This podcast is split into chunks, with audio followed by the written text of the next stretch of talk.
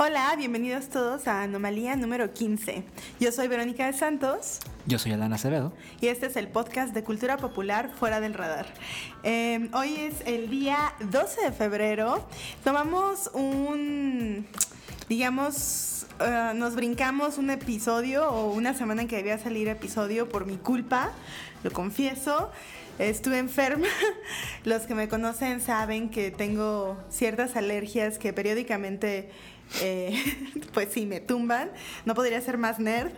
Y por esa razón no pudimos grabar hace 15 días. Una disculpa a todos por este retorno un poco atropellado, pero esperemos que el polen se calme y las alergias no me tumben otra vez pronto.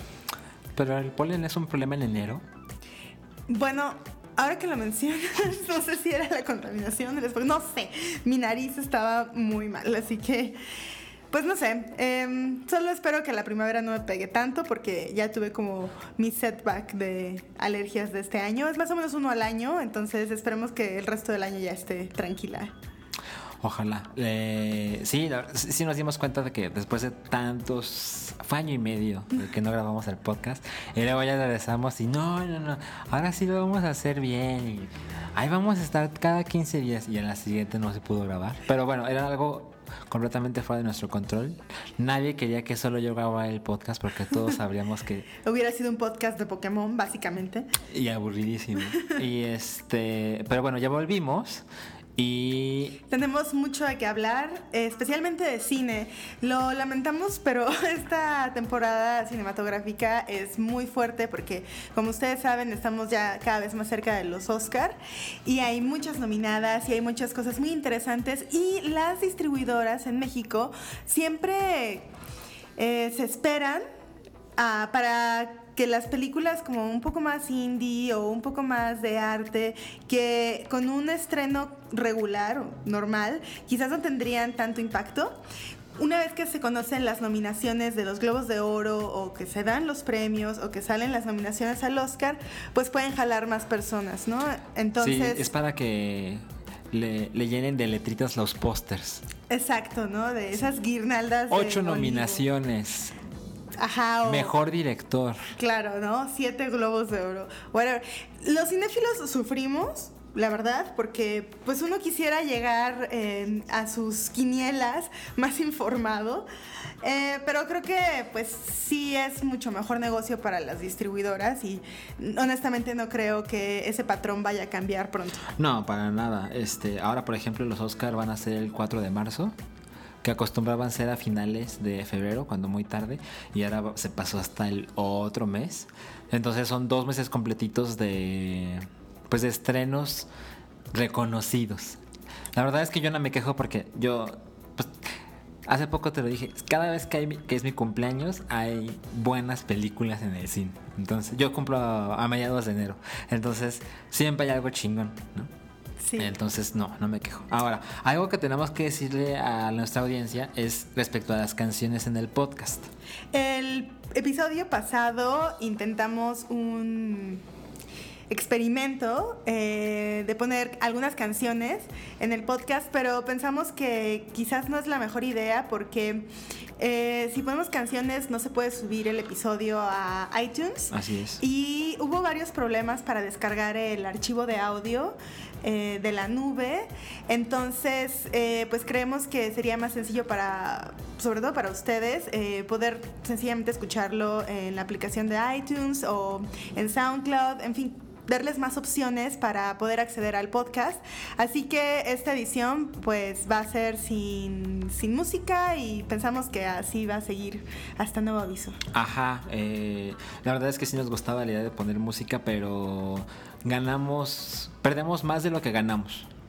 Así que, bueno, si nos quieren dar algún comentario a ese respecto o de cualquier otra cosa, nos pueden encontrar en Twitter como arroba dos sílabas. O ALAN. Ustedes ya saben. Ajá. Eh, bueno, entonces vamos a empezar con la primera de las películas que la verdad es que Verónica y yo ya la vimos. La vimos el 1 de enero, me acuerdo. Y, o sea que la vimos por circunstancias fuera de la legalidad. pero nos gustó mucho y la queremos volver a ver porque se estrena el Este 16 viernes. de febrero, exactamente, este vi- viernes. Y estoy hablando de Lady Bird. Que seguramente ya vieron el póster o ya vieron el trailer. Ha hecho muchísimo ruido. Es además la primera ocasión, no, la quinta ocasión en que una mujer eh, directora es nominada para mejor dirección. ¿Es la quinta vez? Sí, o es nominada para mejor película, perdón, ¿eh? ahorita les revisamos ese dato. El caso es que Lady Bird está, eh, tiene varias nomi- nominaciones, mejor película. Em, también eh, ha hecho mucho ruido la tercera nominación al Oscar de la protagonista, Saoirse Ronan. Y también está nominada la actriz em, secundaria o, ¿cómo, cómo, cómo le dicen? Actriz de reparto. actriz de reparto. em, que es Laurie Metcalf y que sinceramente yo creo que es súper se lo merece de principio a fin. Em, les contamos un poco de qué se trata. Ah, Lady Bird es una chica que vive en. ¿Cómo se llama la ciudad? Sacramento, la capital de California, por cierto. Ah, nada- a nadie le importa Sacramento. No, de hecho, eh, de eso se trata un poco Exacto. la película. Este es, es una ciudad que está lejos de todo lo que es cool y todo lo que es interesante. Entonces, esto sucede en tiempo actual. Mm, no, de hecho sucede como a principios de los 2000. Eh, otra cosa que hizo mucho ruido de Lady Bird es que eh, Greta Gerwig, la directora y escritora de la película, em, hizo unas cartas públicas pidiéndole permiso a Justin Timberlake y a... mm, Yo solo vi la de Justin No, Timberlake. y a... Claro, sí. La chica de One Hand in My Pocket, ¿cómo se llama? Bueno, ahorita le- les digo. Em, bueno, les escribí unas cartas pidiéndoles permiso para usar sus canciones. Evidentemente es una película de bajo presupuesto, Sí. entonces no tenían como todo el dinero del mundo para pagar esos derechos de autor, sobre todo las disqueras, ¿no? Eh, un caso similar, no sé si se acuerdan en la primera temporada, fue eh, con unas canciones de Daft Punk en esta película sobre la, la movida francesa, eh, Paradise. Pa- sí, ¿no? No, no se llama Paradise. Pero ya nos estamos desviando. Perdón, nos estamos Pero sí, desviando. sí recuerdo. Bird. e- Era la historia de una... Es una película francesa donde la chica era amiga de Daft Punk y les dijo, no tengo dinero, préstame tus canciones porque mi película trata de un DJ francés. Entonces Daft Punk le dijo, ah, pues dale, ¿no? Entonces algo similar pasó aquí. Eh, Greta Gerwig, que es la directora, eh, se hizo popular que para conseguir la música tanto de Justin Timberlake como de Alanis Morissette, que es la- el nombre de la chica que estabas buscando, bueno, la chica, de la mujer que estabas buscando, ella decidió mandarle una carta en ese momento privada a- directamente a los a los músicos para pedirles que se pudiera utilizar sus canciones pues sin pagar regalías porque era, eso- era sin pagar no no era como déjame la más barata era No, era préstamela. hazme el paro, exacto. Exacto. Eh, y ustedes pueden, con que googleen así de Greta Gerwig, Letter, Justin Timberlake o Alanis Morissette, pueden leer el texto. De hecho, hay fotos, o sea, fotos de la Sí. carta porque las escribió a mano. Eh, y también las le al menos una de ellas la leyó eh, con el, el show de Seth Meyers. Y son son cartas muy divertidas y muy emotivas. La verdad es que la de Justin Timberlake me gusta todavía más. Em, y al final sí le dieron permiso. La verdad también, ¿no? Es como se volvió tan mediático, tan conocido que cualquiera de los dos se hubieran visto muy, muy mal diciendo que no. Bueno también es un mecanismo para que la gente diga oh Sí, yo sí dije, oh. Pues- y, y las canciones aparecen eh, de manera como incidental, ¿sabes? Unos sé cuántos segundos en el estéreo de un coche. No son. La verdad es que no hace un uso muy prominente de las canciones, ¿no? Ajá. Eh, pero, pero bueno, a de- donde íbamos es que la verdad, lo que estábamos hablando, pero Verónica ya se estaba yendo, es que como no sucede en la época actual, sino que sucede a principios de los años 2000, esas canciones venían mucho al caso para la historia que se estaba contando.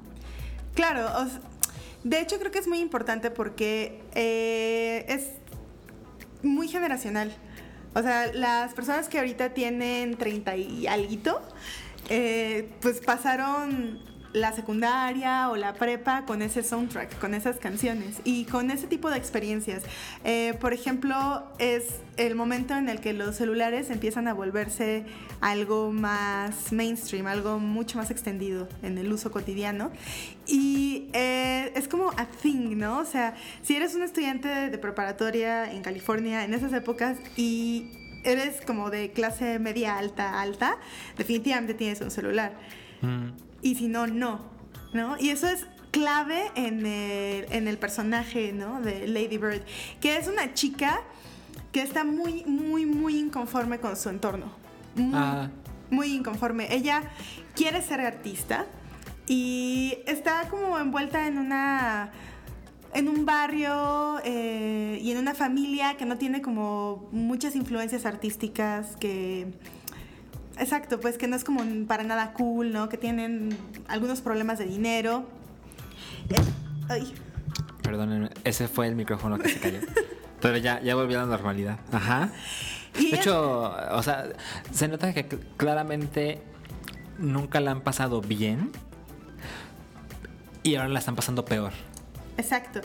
Y eso solo es como un impedimento más o un problema más eh, para que esta chica que se imagina un, una personalidad, eh, pues no pueda como realmente vivir la vida que quisiera, ¿no? Ella quisiera vivir en Nueva York y quisiera estar envuelta en, en la alta cultura, ¿no?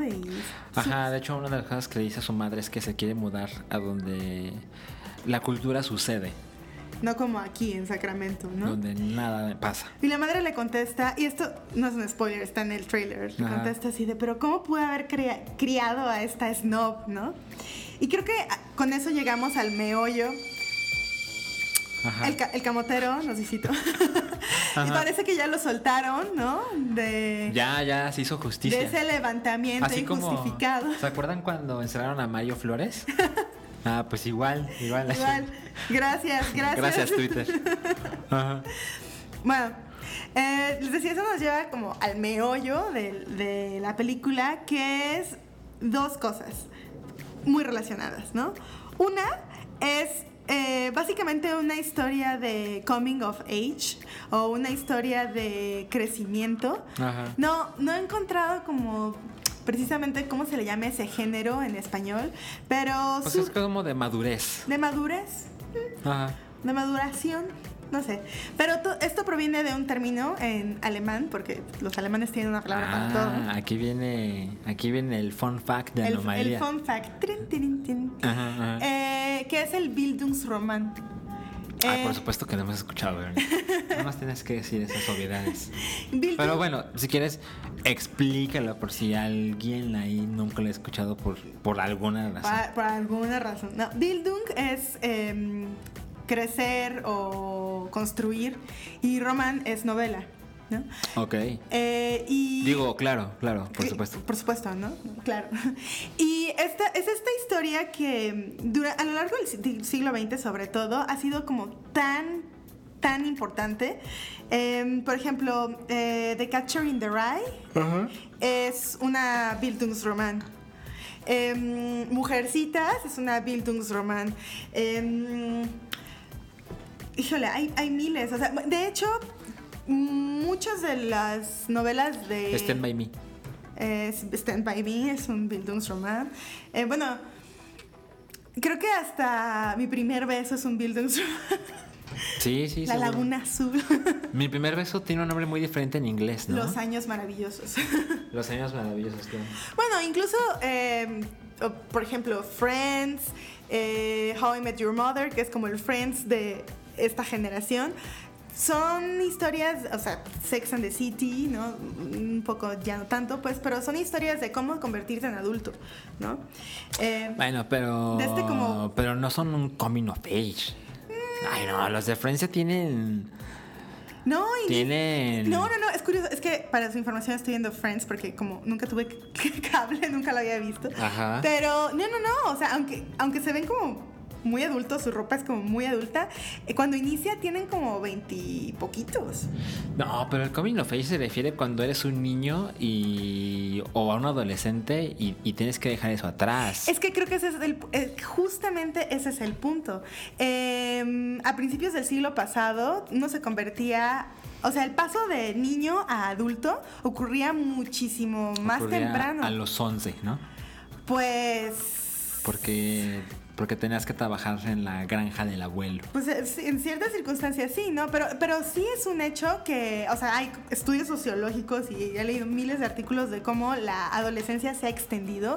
Y para nuestra generación, los millennials, yo soy late millennial, old millennial, la adolescencia se ha extendido en muchos casos hasta los 25 años. Entonces, el rito de pasaje Lo cual suena como una pesadilla. lo cual suena como muy real. Eh, el rito de pasaje eh, termina ocurriendo hasta entonces, ¿no? O hay como muchos más ritos de pasaje, no sé, se extiende, ¿no? Ajá. Pero tradicionalmente, sobre todo en, en los discursos estadounidenses, es cuando se van a la universidad, ¿no? El moving to college. Híjole, no sé. O sea, veo tu perspectiva, pero a lo mejor yo estoy mal, pero me parece que el coming of age, o sea, la historia de un coming of age es cuando alguien deja de ser un niño y se convierte en un adolescente. O incluso un adolescente que se va a convertir en un adulto. Pero ya es así como los menos, pues.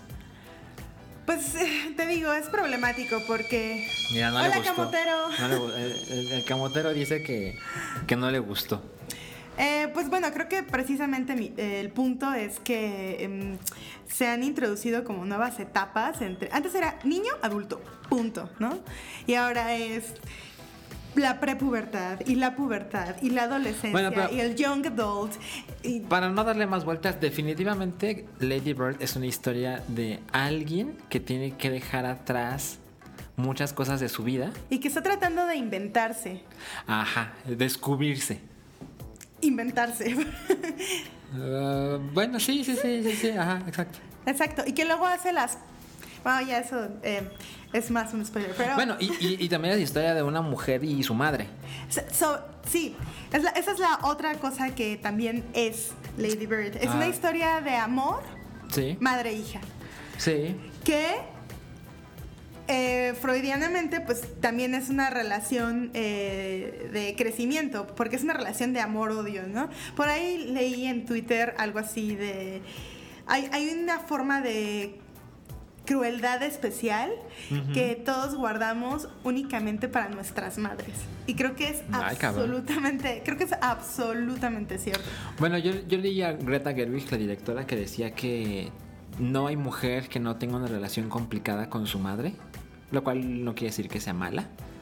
Complicado es, ya sabes, como que puede que se adoren, pero no es la cosa más sencilla del mundo. Claro. Eh, ¿Y tú crees que es cierto? Yo creo que definitivamente, definitivamente. O sea, así como existe esta em, este concepto de matar al padre. ¿no? No sé si uno mate a la madre o qué, pero Para los hombres, para los varones. para los varones, ajá, y no sé si una mata al, mate a la madre o en este caso un poco hace las paces con la madre, Ajá. pero definitivamente para convertirte en tu propia persona tiene que haber un cambio drástico en la relación umbilical con, con la madre, ¿no? Ah. Y esto es algo muy, muy poco explorado, creo yo, en las historias de coming of age o de maduración de las mujeres. En una entrevista que les recomiendo mucho en el New York Times, que es además eh, un género muy poco explorado. eh, en general, y a mí me parece muy divertido, que es como eh, la conversación dirigida. Eh, se trata de esto, un periodista reúne a dos o más personas interesantes para que ellos hablen entre sí y el periodista sirve de una especie de testigo y moderador. Pero básicamente lo que ves es la conversación entre dos personas interesantes que tienen algo que decir. Y en Ajá. este caso es una conversación dirigida entre, entre Saoirse Ronan Y La protagonista de la- Lady Bird. La protagonista de Lady Bird, la actriz que hace a, a Lady Bird. Ajá. Y eh, Chalamet, ¿cómo se llama su primer nombre? Timothy. Y Timothy Chalamet, que, ¿Quién es el protagonista de Call Me By Your Name? y que también aparece en Lady Bird, con un papel Ah, mucho sí, menor, Cierto, sí, cierto, sí. Ah, pero relevante. pero relevante, sí. Ajá, sí. Em, bueno, en esta conversación, que les recomiendo mucho, ¿En dónde está? en The New York Times. Ok. Eh, no sé si ya se tradujo al español, pero está en inglés. Y. Pero dijiste que está en New York Times, no, no en inglés. Perdón. Bueno, no, sí, sí lo quiero ver. Hay que ponerle el link a la gente. Sí. Bueno, en esta, eh, Saoirse Ronan dice algo con lo que estoy muy de acuerdo y es que hacen falta em, más historias de coming of age o de maduración femeninas Sí. donde el cambio, o sea, la, la como transformación, no ocurra eh, debido a una relación romántica con un hombre. Es decir, que no se trate de la validación de esa chica, de, la- de esa mujer, por un romance o por un hombre, Que no sea una clásica princesa de Disney, ¿no? básicamente. Porque las princesas de Disney, digo, han cambiado las cosas, pero se acostumbraba que eres una víctima, pero cuando llega un hombre a tu rescate, ya puedes ser tú. Claro, que si lo piensas, Sex and the City, por ejemplo, Ajá. sufre de ese mal. Eh, um, sí, aunque es como llevarlo a una síntesis Claro, injustificadamente. a veces es extrema, claro. Ajá, exacto. Pero, pero sí, o sea, y esto no significa que Lady Bird no tenga intereses románticos, es porque es creo que parte muy importante de crecer y ser adulto, Sí. pero no es lo principal, no es... No, para nada. De hecho, ella. Ella es la que produce muchas de las situaciones, la gran mayoría de las situaciones por las que ese cambio se está realizando. O sea, ella tiene la- el claro deseo de dejar de estar donde está y dejar de ser quien es para convertirse, no sabemos si en algo peor o mejor, pero en algo diferente. De hecho, hay por ahí un comentario con su madre de, ¿qué hay si la mejor versión de mí es esta? Y la mamá así como, chale. Ah, A mí me gustó un chingo. Sí, a mí también. ¿Y sabes qué es curioso? Eh, Saoirse Ronan, eh, aunque es muy diferente del personaje, en el fondo, aquí también hace una historia provinciana. Entonces, em, como personas nacidas eh, fuera de la capital de este país, Ajá, tú y yo sabemos un poco de eso. Ajá, sabemos un poco de eso. Y también habla de como de salirte de casa de tus padres, como de mudarte a otro lugar. Y en ese sentido tiene un... Me recordó un poquitito o la otra película maravillosa, de la cual también hablamos en la temporada pasada de Anomalía, que es Brooklyn. Y, y pues nada, o sea, creo que Saoirse Ronan se está haciendo de una filmografía que yo, yo por ejemplo, si veo una nueva película, no sé quién la dirige, no sé quién la escribió, pero sale Saoirse Ronan, seguramente voy a ir a verla. Sí, yo me siento igual. Eh, yo adoré Brooklyn. Ah, creo que me gustó más Brooklyn que Lady Bird. Pero bueno, es una comparación así ya. Ay, pues la tengo que comparar yo, Alan, porque es Saoirse Ronan, ¿no? Pero son películas muy diferentes. Eh, Lady Bird eh, se empezó a hacer popular porque cuando salieron las calificaciones en Rotten Tomatoes, rompió el récord que tenía Toy Story 2 Toy Story 2, que es eh, la película con mayor cantidad de reseñas positivas y cero negativas, lo que le daba un 100% de frescura. Ahora, para, que para quien no sabe, la frescura en Rotten Tomatoes es ¿te gustó o no te gustó? Sí. Si te gustó, está fresca. Si no te gustó, está podrida. Podrida. Entonces, hay gente que diga, no, pues le puse 7. ¿7 de cuánto? 7 de 10. O sea que pasó. Está fresca. Ah, entonces está fresca. Entonces es una reseña positiva. Ahora, no por eso, no, no se vaya a confundir, porque ya cambió y ahora tiene 99% de frescura. Nada más. Eh, pero eso quiere decir que hay gente que le puso 7, 6, 8, algunos 10 o muchos 10, etc. no quiero hacer menos lo, pues la hazaña, ¿no? Porque les digo, Toy Story 2 tenía el récord y Toy Story 2 es del 99. La verdad es que no estoy seguro. La 1 es del 95, eso sí me acuerdo. A lo mejor es de los 2000 Toy Story 2. Pero bueno, eh, entonces me parece que es una gran película. Es una película muy bien escrita. Saoirse Ronan está maravillosa. Pero no creo que. O sea, bueno, cinematográficamente no es una cosa así espectacular. O sea, es una película como. como hecha con. Pues se nota que en, fotográficamente no hay una visión. Pues.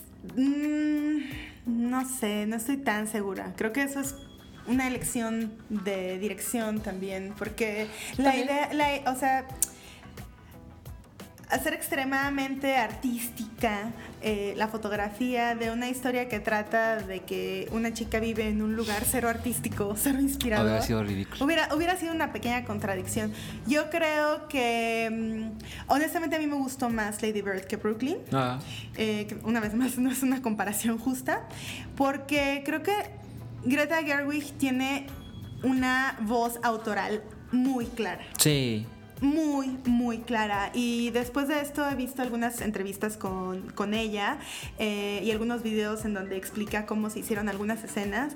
Y me parece que, um, que hay una como una intención de, que, de crear una experiencia y además una experiencia que como mujer eh, que vivió la prepa, o sea, como de la generación justo a la que le quiere hablar, creo que es muy auténtica, aunque mi, context, mi contexto haya sido muy diferente, pues México no es de ninguna manera comparable con Estados Unidos, ¿no? O Guadalajara. Guadalajara con Sacramento.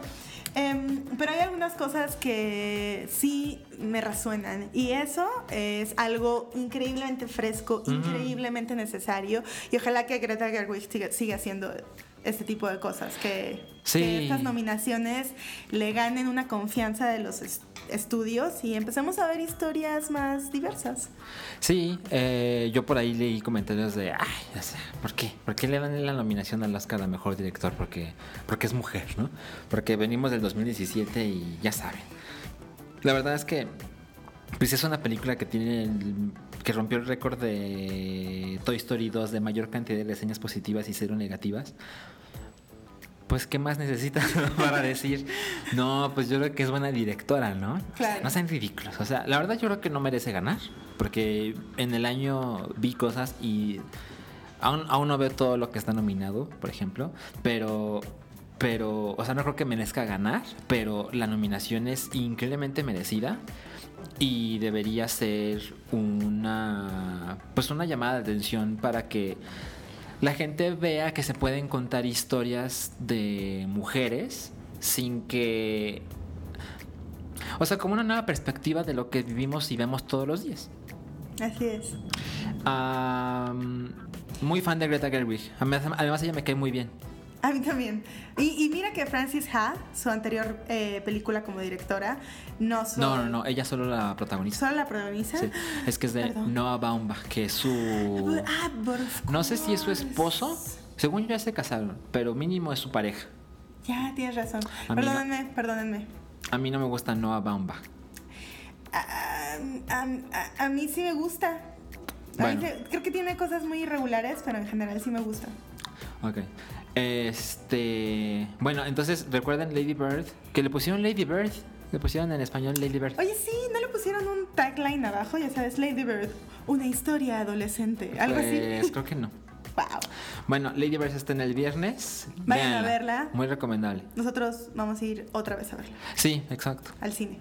Eh, a ver, tenemos como 10 minutitos para hablar de The Post. Wow, The Post. Em, me, me- Mira, no es un. A ver, no, no, no. A ver, me estás complicando mucho. Sí. The Post, sinopsis. Es una película de Steven Spielberg del año pasado. Se estrenó hace algunas semanas en México. También está nominada a mejor película y también le valió la nominación del año a Meryl Streep.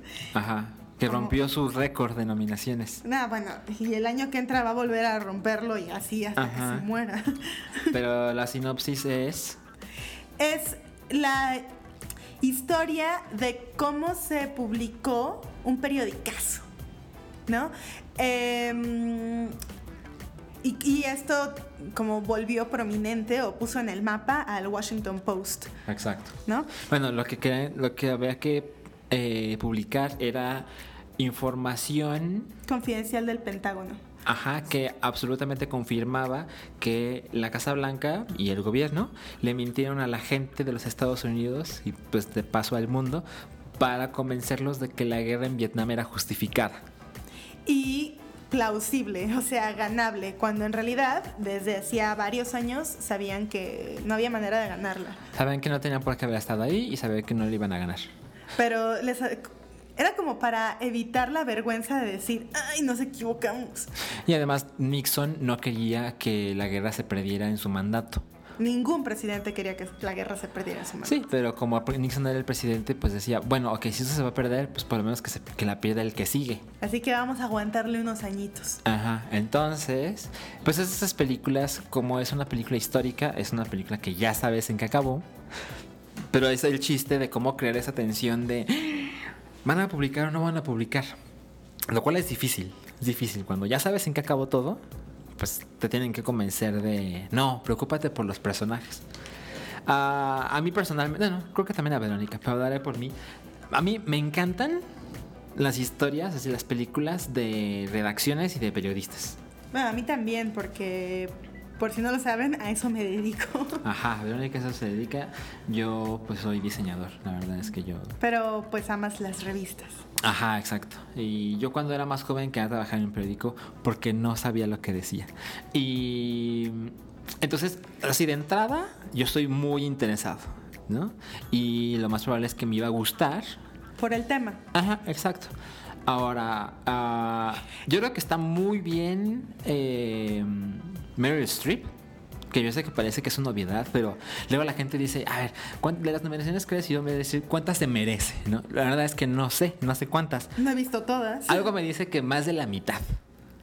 Pues yo mira, todas las que he visto y que ha sido nominada, no tengo ninguna duda. Ajá, exacto. Entonces ella interpreta a un personaje que, pues ella es la dueña del periódico. Y el periódico está en una etapa de transición de, Ser una empresa familiar, ajá, privada, y local a convertirse en una... empresa pública. Esto significa eh, poner acciones a la venta en la bolsa. Ajá, y además eso incluye convertirte en un medio mucho más relevante, con mayor distribución y que Pues sí. dicta el, la, la ruta del periodismo. Pues el objetivo era recaudar fondos para crecer la empresa. Exacto. Y el personaje de Tom Hanks, pues es el... Es el editor en jefe. Ajá, que él tiene menos que perder que Meryl Streep. Pues eh, eh, para que eh, la gente que no estaba como familiarizada con la jerarquía de una redacción, eh, Meryl Streep es lo que se llama el publisher. O sea, no, no solo es la dueña, no como eh, la accionista mayoritaria de la empresa, sino que tiene una función eh, que es más eh, administrativa, más como un CEO, ¿no? Como un presidente, como un, un, Ajá, sí. ajá, un director general. Tiene como la última palabra. Pero no tiene una injerencia en los temas que se publican, ni en cómo se escriben, ni Exacto. en cómo se eligen. Aunque sí puede decir que no y que sí se publica. Muy en última instancia. Exacto. Es decir, ella no le va a decir a la gente, quiero que me hagas un artículo de esto o no quiero que me escribas de aquello. Pero cuando todo está hecho, supervisado por el editor en jefe, el personaje de Meryl Streep es el que decide, ¿lo publico o no lo publico? Mm, Más que nada porque, es decir, porque esa, esa publicación puede tener una repercusión en la empresa, en el periódico como empresa. Exacto. ¿no? Em, y es que la historia va de que el personaje de Tom Hanks es un editor eh, sediento de prominencia, ¿no? Y sediento de poner el gran tema en la agenda, ¿no? De hacer la gran investigación de la que todo mundo hable y le tiene muchísima envidia al New York Times, muchísima envidia al New York Times y está siempre como siguiendo sus pasos y oliéndoselas de van a sacar algo eh, y tratando de investigar qué es. De hecho, los primeros 40 minutos de la película es que, que, o sea, tú lo ves desde la redacción del Washington Post, los primeros 40 minutos te dicen, no, el New York Times está muy cabrón.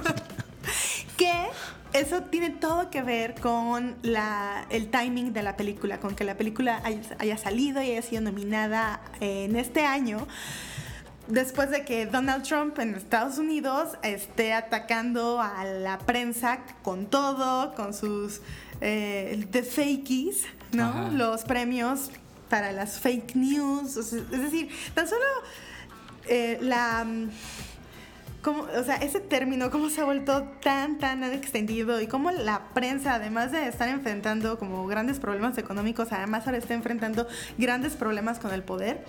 Esta es una especie de fábula que nos recuerda cómo el periodismo y la prensa libre son indispensables para la democracia. Sí, y que no se nos olvide que si un medio se opone a la censura, los otros medios deberían seguir la ruta del medio afectado. Es decir, porque luego pasa mucho que hay cinco periódicos y al periódico 3 le prohíben entrar a un evento, lo correcto es que los otros cuatro digan, yo tampoco voy. Así es. Y eh, cosas así pasan en The Post, la película, porque hay ética profesional de por medio. Bueno, y y no solo los colegas, también los lectores, es decir, los ciudadanos hay un punto en el que hay como manifestaciones para defender al New York Times y al Washington Post de una censura, lo cual es algo también muy actual en México, pero con grandes diferencias. ¿Cuál es, ¿Qué es lo que tienen en riesgo los editores de, en, esta película, en The Post? Eh, prisión, ¿no? Ir a prisión. Y sus actitudes. O su prestigio. O su prestigio. Porque lo dicen con frecuencia. Con frecuencia, ¿no? Perder mi reputación. Bueno, en México, según Artículo 19, una ONG que se dedica a investigar los em, riesgos y ataques contra periodistas, eh, ha calculado que algo así como el 70% de las agresiones contra periodistas en México son ejecutadas por el propio gobierno. Entonces, en México, lo que está en riesgo no es solo ir a la cárcel o tu prestigio, es que te matan. Aquí te matan. O a tu familia. O a los dos. O a todos, ¿no? Ajá, exacto. O a ti enfrente de tu hijo, ¿no? Ajá. Em, entonces, aunque es una, o sea, es, a mí me encantó ver esa película, me encantó ver una fábula en defensa de la libertad de prensa. La verdad es que nuestro, nuestro, nuestro contexto es muy diferente. Y sí es importante que pensemos en eso, pero lo más preocupante de la película para mí es que no le habla a una nueva generación. Mira, sintomático. En la sala donde la fuimos a ver, había enfrente de nosotros, en la fila de adelante, un señor canoso, calvo. Como de unos 55 años. Leyendo. La jornada. En papel. Sí. Entonces, híjole, o sea, si, si, le estás hablando a la gente que ya de por sí le importa el periodismo, que ya de por sí lee periódicos, pues ese no es el problema, o sea, creo que el problema es cómo hacerle ver esta importancia a gente mucho más joven y creo que eso es lo que The Post no logra. Es una película que se ve como muy de papás. Bueno, nunca les interesó. No. O sea, porque digo, las dos cosas son negativas, pero una más que la otra. Ahora, o sea, yo creo que, o sea, por supuesto que veo tu punto. Eh, pero esta historia en específico, pues necesitaba contarse como se contó. O sea, necesitas a alguien como Meryl Streep, necesitas a alguien como Tom Hanks, y, pues sucedió hace varias décadas, entonces todo se tenía que vestir de, pues de, de, ese momento.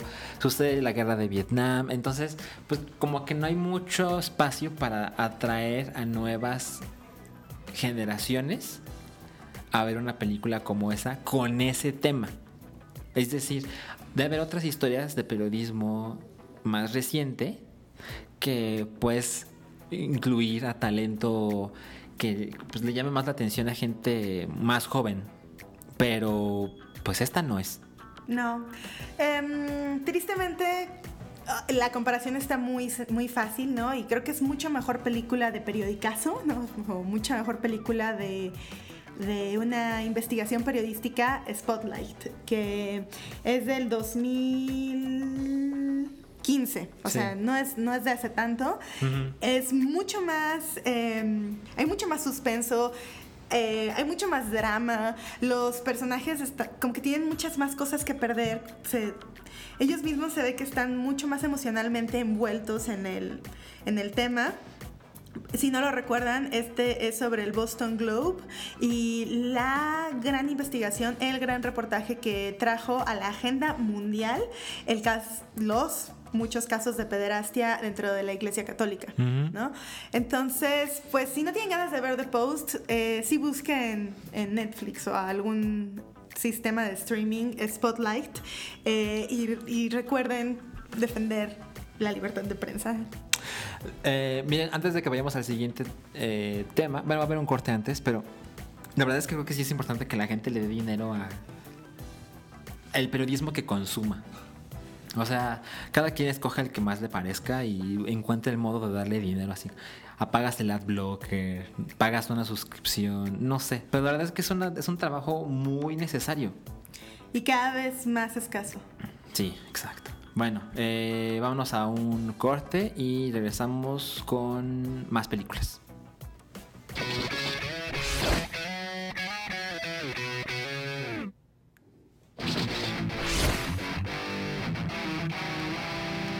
Estamos de vuelta con la segunda mitad del episodio número 15 de Anomalía y tenemos más películas porque hemos estado yendo mucho al cine estos días.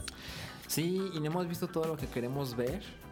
Ay, pues es que ahora es un poco más complicado porque pues nosotros somos de Guadalajara, nosotros amamos Cinépolis, nosotros odiamos Cinemex.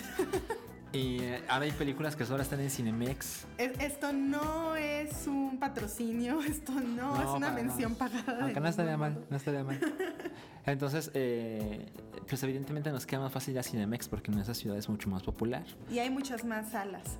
Ajá, pero pues siempre como que no estamos acostumbrados. Entonces hay películas que queremos ver que solo están en Cinemex y bueno, ya fuimos a ver Disaster Artist y vimos The Post. The Post solo estuvo en Cinemex eh, porque son distribuidas por Universal. Que ahorita tiene un pleito ahí con Cinepolis, ¿no? Ajá, lo, lo- únicamente lo sabemos porque pues vemos la cartelera y las películas de. Universal no están en Cinepolis, así de fácil. No es que nos enteremos de un chisme ni nada. No, no, no somos tan insiders, pero si alguien tiene información insider, Ajá, no duden en decirnos. Pero bueno, este. Pero la siguiente película, las siguientes dos películas las vimos en Cinépolis. Y la primera de la que vamos a hablar es una secuela de una película que Verónica y yo adoramos con pasión y con locura. Y que es probablemente la película que más me ha tenido como en expectativa eh, de los últimos, no sé, seis meses, un año. O sea, es Porque- tu, es tu estreno del año. Es mi estreno por lo menos de la primera mitad del año, sin no, duda. pues está cabrón, porque apenas es febrero. Apenas es febrero, pero... Y, y estaba yo muy preocupada porque leí que como no querían que fuera distribuida por la empresa de Harvey Weinstein, Exacto. en Estados Unidos se retrasó su lanzamiento hasta noviembre. Ujú. Eh, pero en América Latina se mantuvo su estreno a- eh, en el mes de febrero. Bueno, hablamos de Paddington 2. Sí, Paddington 2. Eh, exacto. eh, la película fue distribuida por The, The Weinstein Company. Entonces, pues, como se pueden imaginar, durante el año pasado muchos, pues hubo muchos cambios en esa clase de proyectos y básicamente lo que las películas querían era que no apareciera Weinstein en ningún lado de tu película. Entonces, lo que hicieron fue, eh, pues se retrasó el estreno, como bien decías, pero por ejemplo la primera, Paddington, eh, dice claramente... Producida por Harvey Weinstein. Exactamente. Ahora, Verónica y vimos la, prim- la primera de las películas en, en Netflix. Así es como la vimos. A lo mejor ni te acuerdas. No, ya me acuerdo. Pero por alguna razón no la vimos en el cine, cosa que no recuerdo. Pero por eso la pudimos ver en inglés. Ajá, que es muy importante porque la voz de El Oso, el CGI, el, pr- el protagonista de la película, es Ben Whishaw. eh, que es un gran actor. eh, probablemente el, el papel que más tengan como a la mano en su memoria es como Q en las nuevas películas de James Bond. Las que protagoniza Daniel Craig. Así es. Eh, Q es este como Científico loco. Ajá, inventor. Ajá, sí. Em, y Ben Whishaw es un gran, gran, gran actor. Yo me hice fan de él con una película que se llama Bright Star de Joan Campion. eh, Jane. de, de Jane Campion, perdón. em, en donde es, es un biopic de la relación amorosa entre el poeta romántico John Keats y su... Ay, no recuerdo el nombre de su amada. Ay, claro, sí, la vi contigo. Es hermosísima, hermosísima. Y estaba en Netflix, no sé si sigue ahí. Si pueden, por favor, véanla. Es preciosa. ¿Que quién, decía que la tumba de John Keats era el lugar más sagrado en Roma? Em, Oscar Wilde. Ah, claro. sí. Oscar Wilde. Y yo intenté ir a, a, um, presentar mis respetos a la tumba de John Keats. en su lugar, estaban ya cerrando el Panteón Protestante de Roma, que es un, es un lugarcito muy lindo para visitar, muy como off the beaten path, path o sea, la gente no, no, no va tanto ahí. Eh, llegué tarde, pero de casualidad había una señora como gringa este, cerrando la puerta y me dijo, ah, ¿vienes a la lectura? Y yo, sí, cualquier cosa para alcanzar a entrar. Y resultó que fue una lectura en voz alta medio dramatizada de algunos poemas de John Keats por una comunidad de viejitos aficionados a la poesía.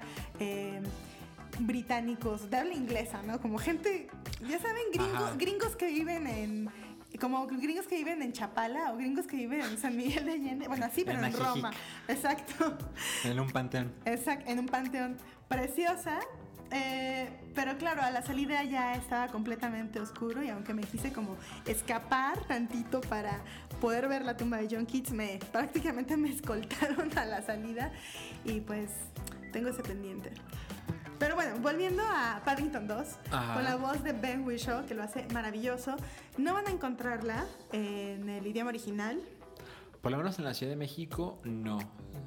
Todas- Digo, lo más probable es que en todo el país no esté en inglés. Todas las funciones y buscamos en todos los cines y buscamos en todas las cadenas, siempre está doblada, ¿no? Lo- no, está, no está mal hecho el doblaje, No. solo que pues sí extraño la voz de Ben Whishaw y también es una historia muy londinense. La historia de Paddington, que está por cierto basada en una serie de libros infantiles de, De Michael Bond. de Michael Bond, quien falleció en junio del año pasado y a quien está dedicada esta nueva película, es básicamente esta, un explorador eh, se adentra en la selva Inglés. de... Un explorador inglés se adentra en la selva de Darkest Perú, como el Perú más oscuro. Eh, y se encuentra con una pareja de osos que son civilizados, muy inteligentes, y les enseña a hablar inglés y les los introduce como a la cultura británica Y a la mermelada. y a la mermelada sobre todo. Em, y al final regresa a Londres em, para contar como sus hallazgos, pero no captura a uno de ellos, Como era la costumbre. como era, claro, como era la costumbre, ¿no? Bueno, Eh, no captura o mata. Ninguna de las dos. Esos exploradores con frecuencia llevaban la presa así enjaulada para exhibirla o el cadáver para la taxidermia. Sí. Y, y este explorador decide no hacer nada de esto, entonces solo regresa a Londres y le cuenta a su club de exploradores pues lo chingón que le fue y le dicen, ay, pues por supuesto que estás mintiendo, no hay ninguna evidencia de tal cosa. Aunque sí graba como un pequeño video. Bueno, el caso es que eh, les deja un montón de artefactos, libros y cosas como británicas a estos dos osos que eh, digamos que asimilan la cultura británica y eh, luego encuentran a un pequeño osito perdido y lo crían como si fuera una especie de hijo adoptivo y, Exacto. y le llama, son, son sus tíos, ¿no? Este pequeño osito es Paddington, aunque al principio no se llama así, tiene un nombre enoso, impronunciable.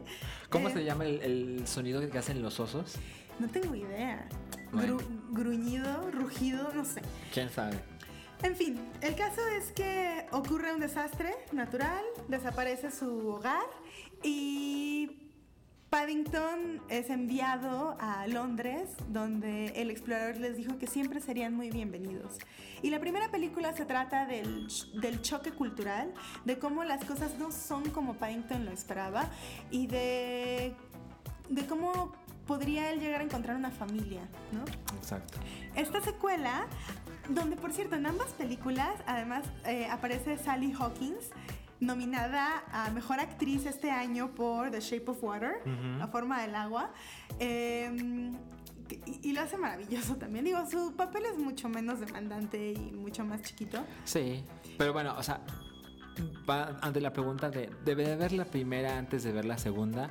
No, pero deberían ver la primera porque aman la vida. O sea, Porque es, es una dosis de felicidad. Así, si te la estás pasando mal, si quieres ir al cine con tu mamá, tu abuelita, o sea, no hay falla. De hecho, ¿recuerdan todo lo que les habíamos contado sobre Lady Bird y Rotten Tomatoes y este récord de más eh, reseñas positivas?